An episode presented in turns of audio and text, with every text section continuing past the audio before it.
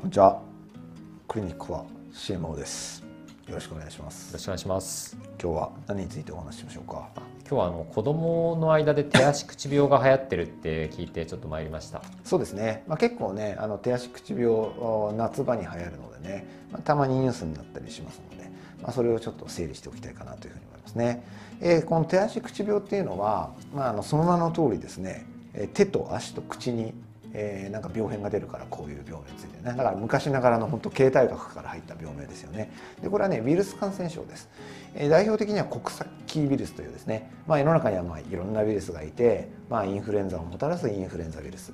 それからまあこの2020年から大問題になっている、えーコロナウイルス。その中の新型コロナウイルスだったりとかね、えーあとはヘルペスとかをもたらすヘルペスウイルスとかね。あったりしますけどまああのこの中でね国際キーウイルスっていうのがて、まあ、こいつがねこの手足口病をもたらすんですね。あとは国際キウイルス以外にも、まあ、あの一部ねエンテロウイルスって言われるね、まあ、またちょっと違うやつとかもこういう似たような病態をもたらしたりすることがあるというふうに言われてますね。ウイルス感染症なんですね。で、えーなんで手足口病っていうかっていうとこの手と、足、まあ、手のひらですね。それから足の裏それから口の中。ここにですね、まあ、水疱といってねまあ、この水ぶくれ、まあ、水疱瘡の時とかヘルペスみたいな感じの水ぶくれの病変をですね湿疹を出してくるという病気なんですよね。で、えー、とこの手足口病っていうぐらいですからこの今言った部位が一番メインで出るんですけども、まあ、当然他の波及部位に出たりすることありますこの口のね周りに出たりとか、まあ、手のこの甲側に出ることもあればね足の甲側に出ることもあるし、まあ、人によってこう膝の裏とかねえーそういったところに出ることあるんですけどもでもなんかこの手足口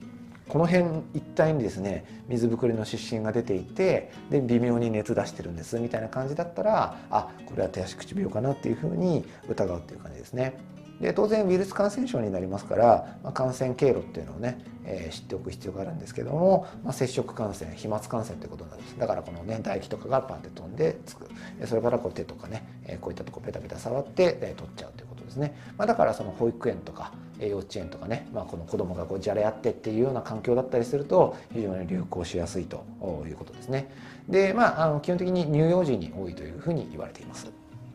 ありがとうございます。危険性ってあるんでしょうか？そうですね。あの手足口病っていうねわざわざこうなんか病名がついているからなんか危ない病気なんじゃないかっていうふうに思うかもしれないですけど危険性はね実のところほとんどないですね。だから結構ねなんか手足口病ですねとかっていうふうになんかお医者さんから説明されると「え？手足口病ですか?」みたいな感じで大ショックを受けるね、えーそれはやばい病気なんじゃないか？みたいな感じで身構える親御さんとかいたりするんですけどまああのこれはね歴史的にそう名前がついてるだけで特別にねあの特徴的だからそういう風についてるだけで、まあ、実のところねあの風邪なんですね。まあ、だからいわゆる風邪っていうと、まあ、普通に喉痛くて熱が出て鼻水が出てじゃないですか、まあ、それだけじゃなくてなんかこう特徴的な湿疹を出してくるから、まあ、ちょっと特殊に見えるんですけども、まあ、実のところ、まあ、その命を奪っていくっていうほどのことはもたらさない不快な症状をもたらすウイルス感染症ということでこういったものを一般論として風邪というので、まあ、広い意味ではねこ夏場に流行しやすいので、まあ、夏風邪の一種というふうに考えていただいていいというところですね。ただまあ結構ね高めに熱が出たりすることがあって38度とかね出ちゃってまあやっぱ親御さんとしては心配っていうのはあるしあの口の中にねこの水疱性の水ぶくれの湿疹できたりするんで結構まあ要するに口内炎みたいな形になりますから確かに痛いんですよだから子供としてはねなんかこの口の中が痛いからご飯食べたくない水飲みたくないみたいになっちゃってそうすると結構やっぱ心配じゃないですか。えーなんかもうご飯も全然食べないんですけどみたいになっちゃって当然それがきっかけでね脱水だったりとかちょっと体力弱っちゃってっていう部分があるので、まあ、その辺があの注意すべきことかなというふうに思いますね。ただまあどんな病気にもですね例外っていうのはありまして、まあ、基本的に安全性は非常に高い病気ではあるんですけども、ごく稀に重症化することはやっぱりあったりします特にやっぱ乳児とかね本当にちっちゃい子だったりして抵抗力なかったりするとですねあの脳炎って言ってね脳にこのウイルスの感染症の炎症が波及してしまうと本当に重篤化してっていうことで、まあ、場合によっては後遺症を残しちゃったりとか、えーあとはまあ本当にね、まあ、あれですけども死亡するってこともあり得るのでやっぱりこの状態がちょっと本当に具合悪そうってことであれば当然そこはねあのよく医師と相談して場合によっては入院加療とかね、えーいうことをする必要がある場合もあるということですね。あとはこの手足口病でねすごく特徴的なあの話としてはですね、えー感染して治った後ですその1ヶ月後とかにねなんか爪がおかしくなっちゃうっていうことがあるんですねなんかね爪がねこうなんか変形しちゃったりとか剥がれちゃったりすることがあるんですよ。まあ、もう原因究極的な部分はあんまり分かってないんですけどやっぱウイルスに対するなんかその免疫反応とかがね、えー、ちょっとこう暴走的に起こることによっておそらくこの爪のねえっ、とまあ爪を生やしていく細胞っていうのがあるんですけどねこの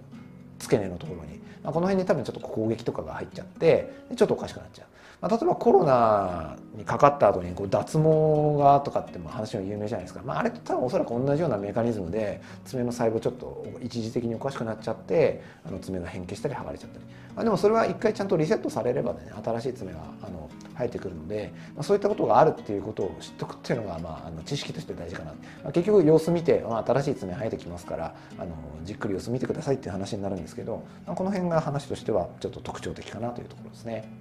ありがとうございます。あの大人はかからないんでしょうか？あのねこれはあの普通に、えー、かかりますウイルス感染症なんでねただ基本的にこの、えーと、手足口病っていうかこの国策キウイルスとかに対する感染症っていうのは1回かかるとかなり修正免疫というか1週間にわたって免疫が持続するというふうに言われているので、あのそうやってかかっていけば一応基本的には2回目以降はかからないかかかったとしても極めて軽症で収まってしまうことが多いですね。ただね国策キウイルスってやっぱり1種類じゃなくてその中にやっぱりその明けあ型っていうのがあるんですよ。国策キウイルス何型何型何型。こんな感じでいっぱいいるのでこいつにはちっちゃい頃にかかって免疫を持ってたとしてもまた別のやつに今回かかっちゃったっていうことでやっぱりなったりすることはありますよね。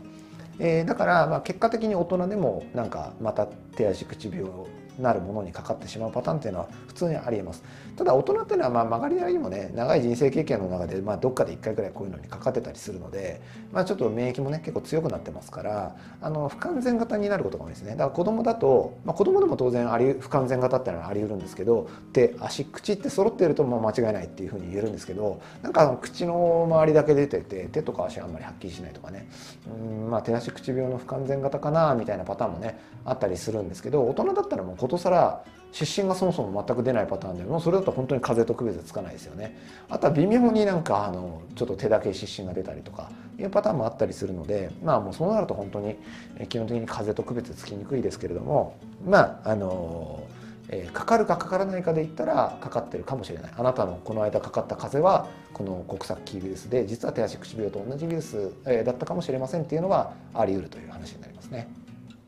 ありがとうございます。治療法ってどういうものがあるんでしょうか？そうですね。あの、まあ、今説明しているように基本的にはもうね風邪と捉えていい病態。ちょっと特殊な風邪っていう感じなので、えー、別に特効薬もないですしあの対症療法、まあ、症状を緩和する治療ってことになりますね。だからやっぱ熱が出てるんだったら解熱鎮痛薬、えー、ちょっと他のね鼻水とか喉が痛いっていうんだったらそれをサポートするようなお薬を使ってあげればいいということになりますね、まあ、一応注意点としてはこの発疹自体はこのウイルスによる湿疹なのでまあ、一般的にその湿疹の治療っていうのはねステロイドの塗り薬を使うっていうのが一番多いってことは、まあ、他の動画とかでも説明したことあるんですけど、まあ、一般的にあの使わないですね。やっぱウイルスが原因なのでね。ただまあ仮に手足口病の湿疹にあのステロイドを使っちゃったからといってじゃあめちゃくちゃ悪くなるのかといったら、まあ、そういったこともないですけどねあえて使う必要もないっていう感じですねもし何か気になるからあの塗りたいっていうんだったら、まあ、ステロイドじゃない、まあ、保護薬とか炎症止め系の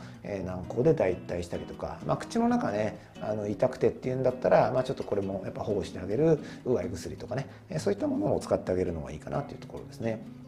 で手足口病がねやっぱこう保育園とかであの流行ったりするとなんか休ませないといけないのかみたいな話になるんですけど一応ねこれはね該当はにはなってないです、えっと、学校感染症っていうのがあってね一応法律で規定されていてまあ、例えばねあの水疱瘡とかね、えー、そういったこの伝播性が強いはしかとかももちろんそうですけどこういったものにかかったらちょっとそれはね周りに広められちゃうと社会的に問題だからっていうことでまあなんか1週間出席停止とかねあの定められてるものがあったりするんですけど、まあ、手足口病さっきも言ったように非常に基本的には軽微なものなので、まあ、流行ったっていいよっていう、まあ、位置づけに一応なってるんですよね。だから別にその手足口病にかかったから絶対その学校とかを休まなきゃいけないっていう決まりにはなってないです。まあただ一般論としてねやっぱこののコロナね、ウイルスとかがねこう流行って社会問題になってるみたいな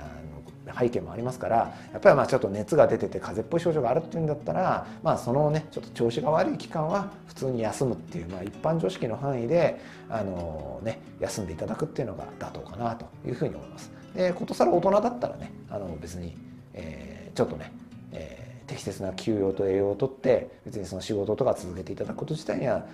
特段差し支えはないという病気だというふうに思っていただければと思いますね。ありがとうございました。ありがとうございました。